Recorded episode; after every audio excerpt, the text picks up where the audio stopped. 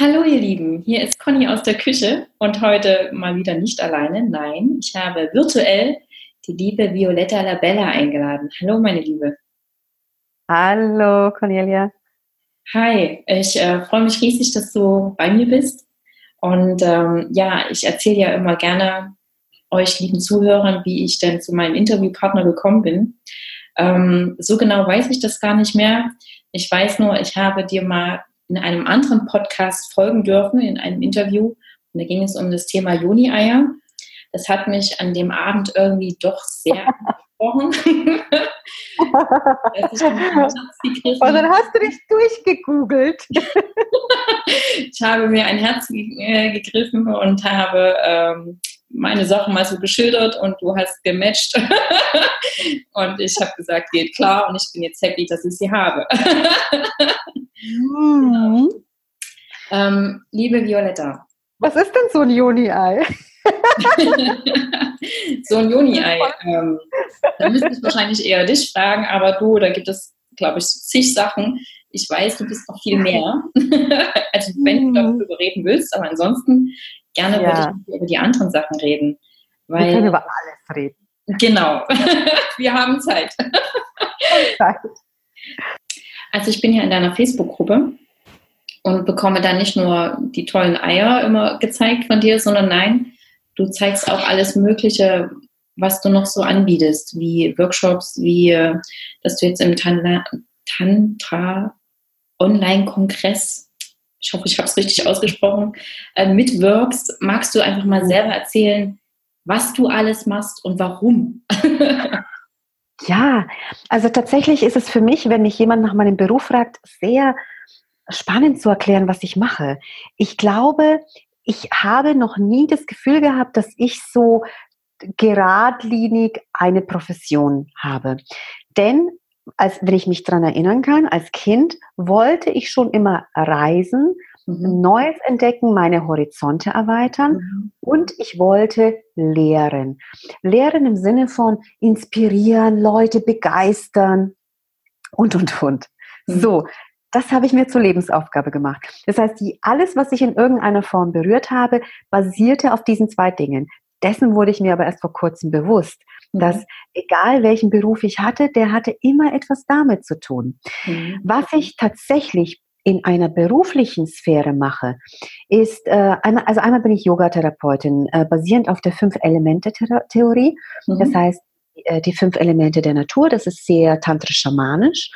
Dann bin ich Faszientherapeutin, ähm, weniger das Fitness- und moderne Faszientraining, was man vielleicht aus den Fitnessstudios kennt, sondern eher ähm, eine abgeleitete Form der Osteopathie, weil im Ausland, wo ich gelebt habe, gab es die, also weiß nicht in dieser Form die Osteopathie genannt, aber tatsächlich arbeite ich manuell, um bei Menschen verschiedene Blockaden, Spannungen, Verklebungen äh, zu lösen, um den, den Körper in die Balance zu bringen, damit der Mensch mit seinem normalen, gesunden Körperbewusstsein, mit seinem, mit der Intelligenz des eigenen Körpers sich wieder in Schuss bringen kann. Mhm. Und dann bin ich auch noch Tantra-Therapeutin, dann habe ich, ähm, mache ich Vitalitätscoaching, dann mache ich Pussy Talks, äh, das ist so von Frau zu Frau Gespräche, da geht es um Intimität, da geht es um Sex, da geht es um das Liebesleben, mhm. da geht es um den eigenen Körper, die Wahrnehmung und all diese Menstruationen, all diese Themen, mit denen Frauen oftmals so ein bisschen ähm, hadern, mit anderen in Gespräch, Gespräch zu gehen. Mhm. Das heißt, unterm Strich bin ich große Schwester, ich Seelenflüsterin, ich bin Pleasure-Aktivistin, das heißt Lebensfreude-Aktivistin und ich bin auch jemand, der, ähm, der, der sich zur, zur Lebensaufgabe gemacht hat und dem es eine wahnsinnige Freude ist, Menschen zu begleiten, sich weiterzuentwickeln, mhm. Horizont, Horizonte neu zu entdecken, vielleicht irgendwelche alten Ansichten so ein bisschen zu verwischen und äh, die Schattierungen davon zu erkennen oder vielleicht auch den Horizont ein paar Meter zu verschieben. Mhm. Aber auch die Reise nach innen zu beginnen, denn das war die wichtigste und die aller, aller lieblingsigste Reise, die ich gemacht hatte, die Reise zu mir selbst. Das klingt sehr, sehr schön und erinnert irgendwie so auch ein bisschen an mich. Mhm. Ja. Ein ganz schöner Teil, Lebensabschnitt für uns Frauen. Mhm. Liebe Violetta, hilfst du da nur Frauen, also bist du da nur unterstützend für Frauen unterwegs oder machst du das auch für Männer? Prinzipiell habe ich mich irgendwann, also ich habe immer mit natürlich beid, beiden Geschlechtern, allen Geschlechtern, mit allem gearbeitet. Mhm ähm, durch diese Arbeit mit den Juni-Eiern ist natürlich erstmal so sehr viel Frau auf mich zugekommen. Frau, Frau, Frau, Frau, Frau. Ähm, tatsächlich habe ich manchmal, obwohl ich jetzt keinen Alkohol trinke und kaum in Kneipen gehe, habe ich manchmal das Gefühl, Mensch, ich will jetzt einfach mal mit einem Mann Bier trinken. Ich habe so diesen Frauen-Overload. Ausgleich. Aber ich, ich glaube schon, also ich finde schon, ähm, dass mein Hauptaugenmerk auf der Arbeit mit den Frauen liegt. Mhm. Denn ich selbst bin durch die unterschiedlichsten Lebenserfahrungen gegangen und ich glaube, ich kann so für mich selbst erkunden und erspüren, wie es anderen Frauen geht, wie sie sich fühlen, um sie da auch wirklich anzupacken und zu sagen, okay, lass uns diesen Weg gemeinsam gehen. Die Arbeit mit den Männern ist bei mir eher in Hinsicht auf ihnen die Bedürfnisse und die Wünsche der Frauen näher zu bringen. Denn manchmal stelle ich fest, dass wir ein großes Kommunikationsproblem haben. äh, nicht, nur, nicht nur von ähm, Mensch zu Mensch, sondern ganz explizit in diesem von Mann zu Frau, mhm. weil wir uns teilweise gegenseitig nicht so gut kennen, mhm. was aber auch etwas darauf beruht, dass wir uns selbst noch kennenlernen sollten. Immer. Ich glaube, das hört nie auf. Mhm. Und das macht es natürlich auch wesentlich einfacher, das Kennenlernen nach außen. Genau. Ähm, ich komme trotzdem noch mal ganz kurz auf die Joni-Eier zurück, mhm. weil wenn ich das so im Alltag mal anspreche, also nicht jeden, ganz klar, aber manchmal ergibt es sich ja so. Ähm, da hat man ja dann doch immer gleich die Assozi Assoziation, ähm, dass es ein Sexspielzeug ist. Ja, ja. Ist es ja. ja. Magst ja. du einfach mal ganz grob erklären, was es macht? Aber jetzt nicht für uns Frauen, sondern vielleicht mal männliche Zuhörer. Also grundsätzlich erfahre ich immer wieder, dass Männer wesentlich entspannter mit dem Frauenkörper und wesentlich äh, empfänglicher für diese Dinge sind mhm. als wir Frauen. Klar, bei uns Frauen sitzen ja auch die Konditionierungen drin. Mhm. Äh, genau diese Konditionierungen sind es ja, die uns dahin gebracht haben, wo wir sind. Aber um es von vorne aufzuspulen oftmals ist das, was wir vaginal nutzen, sehr schnell in einer Schmuddelecke einzukategorisieren, in einer Schmuddel-Sex-Schmutzecke. Mhm. Ähm, der Punkt ist, dass das Joni-Ei sehr wohl vaginal getragen wird und selbstverständlich hat es irgendwann mal, wenn alle Dominosteine gefallen sind, auch einen Effekt auf die Sexualität. Mhm. Aber diese einzelnen Dominosteine werde ich dir jetzt erklären. Denn der, das Joni-Ei, wie übrigens auch andere, es gibt ja auch andere, es gibt Liebeskugeln, es gibt ähm, diese, äh, diese Dinger, die man sich dann so reinsteckt, so dieses, aus diesem Kunststoff und so, und dann kann man irgendwas drin halten. Ich kenne mich gar nicht aus, der Markt ist überschwemmt inzwischen damit, darin. Warum? Der Beckenboden ist ein versteckter Teil des Körpers. Wenn man nicht ein Problem mit dem Beckenboden hat, dann erwähnt diesen Beckenboden kein Mensch. Mhm. So, ähm, Beckenböden sind Teil unserer Anatomie. Sie haben sowohl Männer als auch Frauen. Das heißt, es ist nichts, was jetzt exklusiv für Frauen ist. Für Frauen aber etwas ähm, knuspriger, denn wir haben, also die, die Frauen, viele Frauen erleben im Laufe der Zeit ihre Schwangerschaften. Manche Frauen ähm, haben dann Entbindungen, ähm, Spontangeburten etc. Das heißt, dieser Beckenboden ist dann schon durch dieses neunmonatige Tragen oder durch die Entbindung ist natürlich sehr viel schon mal geschehen. Dazu kommt dass wir regelmäßig ja auch menstruieren. Das heißt, auch das hat wieder einen Effekt auf den Körper, auf den Schoßraum, auf den Beckenboden. Und was wir eigentlich erfahren möchten, ist, dass wir eine, ähm, eine absolut eine absolut geniale Spannkraft unseres Beckenbodens haben. Spannkraft ist das, wenn du mal Locken hast und diese Locken in einer wunderschönen Form spiralförmig runterhängen oder sich einfach wie eine Locke wählen. Okay, du hast jetzt keine Locken, aber ich habe Locken. aber die siehst du gerade nicht. genau. Da klappt es wohl nicht mit der Spannkraft. Aber was ich sagen möchte, was wichtig ist, ist, dass wir einmal, wir brauchen diese Festigkeit, wir brauchen diese Stärke, diese Kraft, wir brauchen aber auch die Geschmeidigkeit, das Sanfte, das Zarte weil diese beiden Komponenten gehören zum Beckenboden genauso wie zu jedem anderen Teil des Körpers.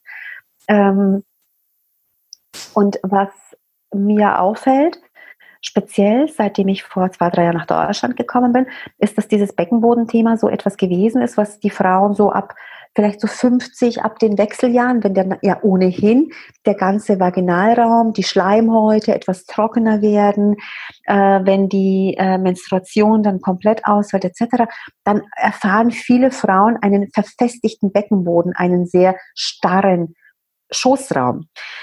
Und was dann passiert war, ist, dass diese Inkontinenz, die Frauen erfahren haben, beispielsweise nur eine der Sachen, ähm, ich spreche von Bandscheibenvorfällen, ich spreche von Gebärmuttervorfällen etc., dass das so ein Thema war, das man damals danach behandelt hat. Mhm. Oder frisch nach den Entbindungen. Nun, wir schreiben 2019 und leider ist es nicht so, dass das jetzt nur noch ältere Damen betrifft und man dann so mit vorgehaltener Hand darüber spricht. Es sind auch sehr junge Frauen und es sind auch sehr viele Mütter, die vielleicht auch gar nicht spontan entbunden haben, die vielleicht auch nur einen Kaiserschnitt gehabt haben. Warum? Weil wir eine Hockernation sind. Wir sitzen nur rum und, und arbeiten fleißig. Ja, jeder schafft total fleißig, aber wir sitzen ja sehr viel und da sind auch noch andere Einflüsse, auf die ich jetzt alle gar nicht ein, eingehen kann. Fakt ist, wenn wir es schaffen, uns von innen durchzumassieren, sprich diesen Vaginalkanal, diesen Beckenboden, dieses fasziale Gewebe, das ist ja ein, das ist ja ein fächerförmiger, so trapezförmiges Gespann, äh, Geflecht an Muskeln, an faszialen Gewebe, das sind, äh, da sind Nervenbahnen drin.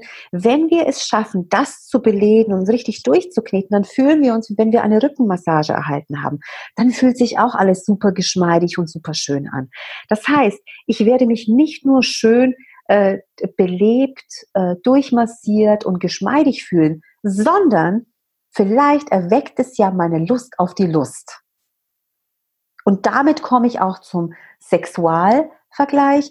Denn tatsächlich, wenn eine Frau entspannt ist, wenn sie sich wohlfühlt, wenn sie sich sicher fühlt, wenn sie sich äh, körperlich ähm, ja gelockert sich selbst empfindet, dann klappt es auch mit dem Nachbarn oder mit dem Ehemann. Aber tatsächlich ist dann wirklich, ja, dann, dann sind halt die Kopfschmerzen weg, diese, diese, dieses Phantom-Kopfschmerz, das dann auftaucht. Mhm. Oder, oder ich meine, wenn es nur Kopfschmerz ist, dann ist es gut. Mhm. Ich kenne viele Klientinnen, viele meiner Klientinnen äh, oder, oder, oder Frauen, die, äh, die mich kontaktieren und das teile ich jetzt auch wirklich mit deren Erlaubnis, die Schmerz beim, Schmerzen beim Geschlechtsverkehr haben, die noch nie einen Orgasmus erlebt haben, Frauen, die, die, die nicht spüren, wenn sie Sex haben. Und dann denke ich mir, das ist so, wie wenn du einen Rucksack trägst mhm. und du trägst dieses Gewicht, dieses Last so lange, diese Last so lange, dass du nicht mehr merkst, dass du sie aufhast. Dann ist es vielleicht gut, dass du es nicht mehr merkst, aber tatsächlich heißt es ja etwas. Mhm. Also ich habe, ich persönlich habe ja gemerkt, äh, dass es mir hilft, wenn ich mich unrund fühle. Also unwohl im Sinne von, ich weiß nicht, wohin mit mir. Weißt du? Mhm. Mhm. Und in gewisser Weise, wenn ich das Yoni-Ei sozusagen halten darf, fühle ich mich selber irgendwie gehalten. Weißt du? Mhm. Ich verstehe dich da absolut. Was das, äh, es ist ja der Joni-Ei-Effekt, ist ja bei jeder Frau ein anderer. Die Joni-Ei, das sind so ganz, ganz zauberhafte kleine Magier, die setzen genau dort an, wo man sie auch braucht. Und in deinem Fall kann ich das auch sehr gut nachvollziehen. Was nämlich da passiert ist, durch das Tragen des Joni-Eis wird ja auch buchstäblich, wo sich unser Schoßraum befindet, ist ja die Mitte des Körpers. Nach links, rechts, diagonal, vorne, hinten gesehen, es ist die Mitte des Körpers. Das mhm. heißt, wenn wir in unserer Körpermitte nicht in der Balance sind, dann fällt natürlich die Ausrichtung in jede Richtung, in die wir uns bewegen könnten, manchmal so ein bisschen ins Ungleichgewicht. Ja. Und was das Joni-Ei bewirkt, ist dadurch, dass es Bewusstsein dorthin bringt, wo wir unsere Körpermitte oder unsere eigene Mitte haben, dadurch, dass es das Bewusstsein dorthin lenkt, können wir uns mit dieser Mitte verbinden und haben die Möglichkeit, von dieser aus zu agieren, uns fortzubewegen oder einfach unser Bewusstsein, unsere Wahrnehmung auszurichten was sich ja dann positiv auch auf die Männer auswirkt, weil wenn wir im Gleichgewicht sind, sind wir. Ja. also ich bin der Meinung, dass wir sehr viele Unklarheiten in der Gesellschaft und in unserer Zeit haben zwischen Frau mhm. und Mann, mhm. was sehr schade ist, denn wir sitzen ja alle im gleichen Boot. Und wenn wir dann auch noch im gleichen Boot sitzen und richtig viel Spaß haben miteinander, dann ist das wirklich eine Bombensache. Ähm, Fakt ist aber, dass ich, egal wie viele Männer ich kennengelernt habe, durch meine Arbeit und auch durch meine Reisen und auch durch sehr, ähm, sehr intime Verbindungen, die ich mit ihnen habe durch meine Arbeit, ist es für viele Männer ein großes Bestreben und eine große Genugtuung, für die Frau da zu sein, sie zu unterstützen. Und ich, also die meisten Männer, ich spreche nicht für alle, aber die meisten Männer, die haben auch ein, ein sehr, ähm, sehr starkes Wohlgefühl, wenn es ihren Frauen gut geht. Und da, da lasse ich jetzt mal einfach den Sex, lass mal das mal alles komplett weg. Wenn ein Frau, ein Mann sieht, dass, deine, dass es seiner Frau gut geht, wenn er nach Hause kommt und sie begrüßt ihn mit einem freudigen, strahlenden Hallo und, und, äh, und einer Umarmung und einem Kuss, ist es doch nicht nur für Männer, auch für uns Frauen, wenn uns Männer so begrüßen, aber ganz besonders für Männer, weil sie werden ja immer mit diesem Gedanken erzogen, dass sie uns beschützen müssen, dass sie für uns da sein müssen, dass sie uns den Rücken halten müssen. Und es ist toll, wenn es geschieht. Nur tatsächlich, wenn wir ihnen das Gefühl geben, dass es nicht so ist, dann ist es natürlich für den Mann manchmal auch so schwierig, so, hm, was soll er denn jetzt machen? Oder wie geht es uns? Und dann kommunizieren wir möglicherweise nicht auf die richtige Art und Weise. Und dann ist natürlich ganz viel Fragezeichenpotenzial da. Auf jeden Fall. Also ich glaube sowieso, dass äh, je besser wir uns selber kennen, ähm, dass wir dann auch erst in der Lage sind, mit den anderen zu kommunizieren. Ganz genau, ja. Liebe Violetta, ähm, Jetzt im Augenblick läuft ja dieser Tantra-Online-Kongress. Ha, genau jetzt läuft mein Interview. cool. Ja, ich habe ein Live-Interview. oh, da spricht jemand durch. Ja, genau, das ist meine Tochter. Ah. So, ähm, magst du kurz uns darüber erzählen, weil Tantra ist ja auch so hinter der Hand gehalten, ne? Und ja ich habe mir mal die Inhalte durchgelesen, weil ich mich angemeldet habe, aber schaff's leider nicht. Magst du mhm. mal erzählen, ähm, was denn da eigentlich alles so mit rein reinzählt? Weißt du wie? Ja. ja, ich versuche das jetzt so zu verkürzen, dass das in den Inhalt der Sendung passt. Sehr gut.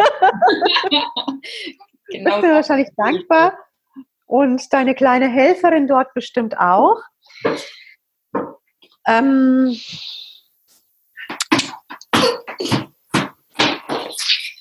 Tantra ist eine ja hunderte, tausende alte Tradition, die, bei der es um die Veränderung des Bewusstseins geht. Mhm. Entschuldigung. Erweiterung des Bewusstseins geht. Da geht es einfach darum, die Bewusstseinsgrenzen, die wir kennen, weiter zu erforschen, zu entdecken ähm, und ähm, eine dieser eine der Wege, auf dem das geschehen kann, ist die Sexualität. Mhm. Nun, das, das ist so, praktizierst du Yoga? Ja. Okay, ich versuche dir das mal so ein bisschen anhand des Beispiels von Yoga zu erklären. Mhm. Wenn wir das Studium des Yoga beginnen, dann ist es so, dass wir hier in der westlichen Welt vielleicht, wir haben so ein bisschen gesehen, das sind so die Grundlagen der Aerobic-Übungen, die irgendwo in Studios mit Räucherstäbchen und ein paar Kerzen, meistens in gedämmtem Licht, mit einer sehr galant sprechenden Yogalehrerin vorgemacht werden. Mhm. Ne? Und dann liegt man am Ende rum und es schaut alles einfach aus, wenn man es dann gemacht hat. Es ist ein bisschen schwerer, aber dann kann man es auch dynamischer machen und so weiter. Mhm. Das heißt, in unseren Köpfen besteht dieses, diese Lehre des Yoga darin, dass wir auf einer Matte sind und Übungen machen. Tatsächlich sind die Übungen ein, wenn wir das Ganze auf einen äh, auf einen Zollstock sehen würden, dann ist, sind diese Asanas, diese Übungen, die wir praktizieren, ungefähr ein Zentimeter von diesen 100 Zentimeter. Mhm. Also ich weiß gar nicht, gibt es überhaupt so lange Zollstöcke, 100 Zentimeter? Vielleicht kann das ja mal ein Mann beantworten, der hier in der Gruppe ist oder der es dann anhört. Also, jedenfalls, das ist vielleicht ein Zentimeter davon. Mhm. Und beim Tantra ist es genauso. Da geht es um die, um die Erweiterung deines Bewusstseins. Mhm. Und da ist selbstverständlich die Lust mit dabei. Mhm. Die Lust ist aber nicht reduziert, deswegen sage ich auch Lebensfreude Aktivistin. Mhm. Die Lust ist etwas, was wir durch diese, ja, oft durch Medien und durch so Werbung und durch dieses ganze ähm, sehr fragwürdig dargestellte, oftmals nur als eine sexuelle Aktivität sehen. Und hier auch Tantra Zollstock, ein Zentimeter hat mit Sexualität zu tun. Das natürlich auf YouTube und bei irgendwelchen Hotlines und so weiter Tantra viel besser durchkommt als äh, Sex, das ist etwas anderes. Mhm. Tatsächlich haben Tantra -Praktizi Praktizierende äh, oder Tantra-Therapeuten, jetzt wie ich in meinem Fall, die, die, die haben, wie, ich, ich, ich habe nichts mit Sex zu tun. Mhm das, das, wir, die sexuelle Kraft wird genutzt, aber es hat nichts mit Sex zu tun. Mhm. Und nichts oder stimmt nicht, nicht unbedingt mit Sex zu tun. Und die Lust, von der ich gesprochen habe, diese Lust, diese Lebensfreude, das ist etwas, das kommt dadurch, dass wir damit, dass wir uns auf unsere Ursinne, auf unseren Naturinstinkt damit verbinden. Und ganz besonders wenn wir, weil wir inzwischen in einer Zeit und in einer Welt leben, in der wir mit der Natur kaum noch etwas zu tun haben. Was bedeutet, dieses reine Gefühl, barfuß zu laufen, dieses Gefühl, eine Nektarine zu essen, das Gefühl, mm, sich mit, ähm, wenn man, wenn man duscht beispielsweise, diese, diese Tropfen auf der Haut zu spüren, das ist auch Tantra diese Lebensfreude darin, das zu erkennen. Das heißt, im Moment zu sein und zu erfahren und zu erspüren, was passiert da gerade mit einem. Also sozusagen sich vom Leben berühren zu lassen. Von allem. Genau. Allem berühren zu lassen und zu berühren im mhm. Gegenzug. Mhm. Und das ist wirklich sehr schön, dieses mit in den Alltag zu integrieren. Das kann in unserem schnelllebigen Tempo manchmal ja gar nicht so. Es, es, ist, es wäre natürlich utopisch, das immer wieder ähm, 24 Stunden lang zu probieren. Das, das geht gar nicht. Jedoch ist es wie beim Yoga, man kann sich einen yogisch, yogischen Lebensstil aneignen. Man kann sich auch einen tantrischen Lebensstil aneignen. Das heißt, ich versuche in der bestmöglichen Version etwas von diesem Bewusstsein in meinen Alltag mit reinzubringen. Das kann beispielsweise auch äh, einfach sein, indem ich mal sehr bewusst wahrnehme, was um mich herum passiert und wie, wie ich kommuniziere, wie ich mich gebe, was ich, äh, was ich tue, wie ich handle, aber auch indem ich beispielsweise Übungen praktiziere, die mich sehr in meinem Bewusstsein schärfen und durch diese Übungen in die Dynamik oder in die Regelmäßigkeit, in die Kontinuität komme, sie immer wieder in meinem Alltag abzurufen. Dazu gehören, du merkst es jetzt vielleicht, ich habe so viel gesprochen ähm, und ich habe jetzt durchgeatmet. Dazu gehört auch einfach mal ein paar Minuten vielleicht Atemübungen zu praktizieren, mhm. uns direkt wieder in die Mitte zu bringen. Das ist schon mal ein guter Anfang. Da muss es nicht irgendwie Sex im tantrischen Stil sein. Da genügt es mal einfach, dem Partner in die Augen zu schauen. Dieses Eye-Gazing, das äh, sich gegenseitig in die Augen zu sehen in einer Partnerschaft als Vorspiel, das ist eine der ältesten tantrischen Praktiken. Mhm. Das klingt sehr schön. Ja. Mhm. Das ist darauf, und manchmal ist es, so spannend es dann auch ist, sich über Tantra zu unterhalten, manchmal ist es, reduziert sich dann auch wirklich darauf. Simpel, ne?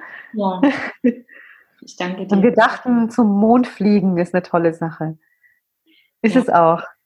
Aber ja. Menschen wirklich in die, in die Augen zu sehen, den Partner in die Augen zu sehen, den Kindern, wenn man sich mit ihnen unterhält oder den Eltern, mhm. ähm, im, beim Zahlungsvorgang an der Kasse oder in, in den öffentlichen Verkehrsmitteln. Also nicht, nicht fordernd, einfach offen, offen zu sein, ihnen in die Augen zu sehen. Ähm, und im Austausch sich zu befinden, das ist schon mal großartig. Und halt für viele neu, weil wer macht das schon noch, ne? Ja, denn nicht das in die Augen sehen ist eine Herausforderung für uns heutzutage, sondern ähm, in die Augen gesehen zu werden. Mhm. Äh, heißt es so? In, in, in die Augen geguckt zu werden, in die Augen geguckt zu sein. Aber wirklich ähm, verbergen wir uns ja sehr oft. Ähm, wir möchten nicht gesehen werden, wir möchten nicht erkannt werden. Viele Menschen machen ja alles Mögliche, nur damit sie sich nicht mit sich selbst oder mit jemandem beschäftigen. Und es ist natürlich manchmal etwas ruckelig. Wenn wir es uns erlauben, dieses Bewusstsein weiterzubringen in den Alltag, in die Freundschaften, in die Beziehungen, die wir pflegen, beziehungsweise in unsere Partnerschaften, dann entsteht natürlich das Feuerwerk, das orgasmische Feuerwerk, weil ich nehme es ja mit allen Sinnen wahr. Mein ganzer, es ist ja nicht nur, ich bin ja nicht nur körperlich involviert, alles um mich herum ist involviert. Mhm. Und dann hat das Ganze natürlich eine ganz andere Kategorie. Dann, weil wir vorhin schon drüber sprachen, was ihr lieben Zuhörer nicht wisst, dann wären wir in Fülle, richtig?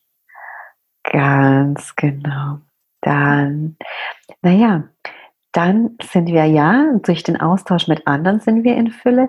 Wir sind aber auch noch durch eine andere Qualität in Fülle. Wenn wir die Fülle in uns selbst erkennen, die, die Fülle in allem, sind wir ja ein, eine unerschöpfliche Quelle. Das heißt, wir können immer wieder geben, immer wieder teilen mit anderen. Und was gibt es Schöneres, als mit Menschen zu teilen, als etwas bedingungslos von mir zu geben.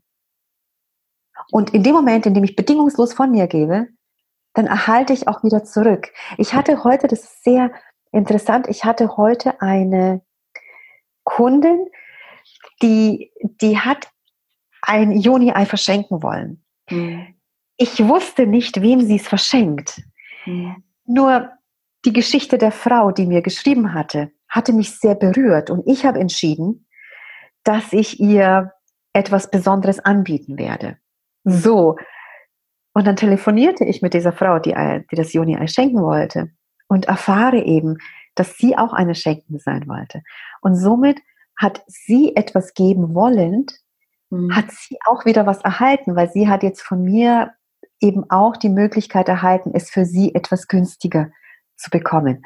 Mhm. Und da ist es natürlich Und deswegen sage ich immer, dieses Schenken, das ist nicht etwas, was ich weggebe und es kommt nie mehr wieder und es ist für immer verloren, sondern jedes Mal, wenn ich etwas schenke, wenn ich etwas von mir gebe, jedes Mal, wenn ich meine Lebensfreude teile, meine Lust, äh, meine, meine Erfahrungen und das wirklich mit den, mit den höchsten Werten und mit dem Positivsten, was ich den Menschen mitgeben kann, vom, von Herzen, von der Reinheit meines Charakters, von, von meinem ganzen Selbst, dann bin ich mir sicher, dass in irgendeiner Form etwas zurückkommt. Aber ich mache es nicht, damit etwas zurückkommt. Ich mache es einfach, weil es mir Freude macht, aus der Fülle zu schöpfen. Genau, aus dem Gefühl. Das ist mir wichtig. Ja, das ist mir wichtig und das ist wichtig, dass wir uns das gegenseitig geben. Das können kleine Gesten des Alltags sein. Auch das ist Tantra. Jemandem zu helfen, über die Straße zu gehen, der es selber nicht mehr kann. Das ist Tantra. Das ist der Weg des Herzens. Mhm. Und wenn du dann nach Hause kommst, dann hast du auch richtig bombastischen Sex danach, weil du dich gut fühlst, weil du etwas Gutes gegeben hast. Weil die Herzfrequenz und all das, was dann in Bewegung kommt, ja. durch diese Energie des Gebens, sie wird dann unerschöpflich. Sie summiert sich und akkumuliert sich, sodass du einfach geben und geben und geben kannst. Genau. Klingt sehr intensiv. aber, ja, äh, aber guck mal die Natur. Guck mal die Natur. Sie gibt uns immer. Immer. Ne? Ja, ja. Ich stelle halt auch mal wieder fest, also im Prinzip ist es ein bisschen wie, ne, nicht ein bisschen, es ist wie Mutterliebe zu vergleichen. Ne? Die, ähm, yep. Ich habe ja, hab ja selber drei Kinder. Und mhm. ähm, da hat man sich natürlich beim, bei der Schwangerschaft des zweiten Kindes schon Gedanken gemacht, hat man denn genug Liebe für beide? Ah, oh, danke, dass du das ansprichst. Wenn viel mehr Kinder da sind, aber zum Glück jetzt bei drei ist Schluss. Äh, es, es potenziert sich, die Liebe. Ja, ja, ich finde es schön, dass du das ansprichst, denn ich glaube, ich bin so der Meinung, dass die Mutterliebe eine der aller, aller, aller aller, aller, aller stärksten Kräfte ist, die es auf der ganzen Welt gibt. Denn das, was Mütter zustande kriegen, und das wirklich jetzt Hand aufs Herz, jede Frau, die eine Mutter hat, die eine Mutter ist, die eine Mutter kennt, jeden Mann, jedem Menschen, das, was Mütter heutzutage schaffen, das ist unglaublich. Uns wurden diese, äh, diese Gerätschaften ins Leben gestellt mit der Message, euer Leben ist leichter, Ihr müsst nicht mehr abspülen. Ihr müsst nicht mehr den Boden per Hand schrubben. Da ist alles viel vereinfachter da. Das stimmt auf der einen Seite. Auf mhm. der anderen Seite sind wir von so hohen Stressfaktoren umgeben, dass ich mich manchmal frage, wie Mütter es teilweise überleben, ohne dass ihnen, de, dass ihnen ihr Herz platzt, wenn ihr Kind in der Schule gemobbt wird, wenn sie in den Supermarkt gehen und irgendwie drei Kinder gleichzeitig stemmen müssen, während im Hintergrund irgendwelche Dudelei-Musik läuft, nur damit die Leute mehr kaufen, mhm. während sie versuchen, diese ganzen Termine für die Kinder, ähm, die, die ja in der modernen Welt sind, ne, dieses Ganze zu stemmen und zu organisieren. Und ich, ich, hab, ich kenne viele Mütter, die sagen, ich versuche mich da auch zu entzweien, ich versuche mich zu entklemmen. Es geht aber teilweise nicht, weil das bedeutet, dem Kind etwas vielleicht wegzunehmen oder ihm vielleicht nicht die Möglichkeit zu bieten, etwas zu entdecken oder alles zu machen, was seine Freunde können. Und das ist sehr schwierig für Eltern, da die Grenzen zu setzen.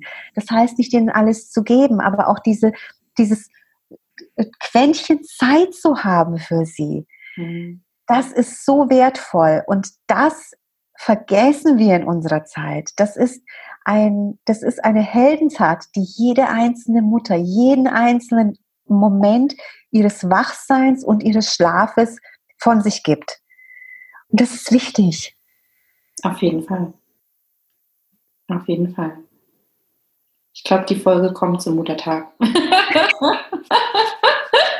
Liebe Violetta, ähm, ich könnte dir schon stundenlang zuhören und du blühst auch gerade auf. Es ist, ihr, ihr Lieben, ihr seht sie nicht, aber sie strahlt. Sie strahlt einfach.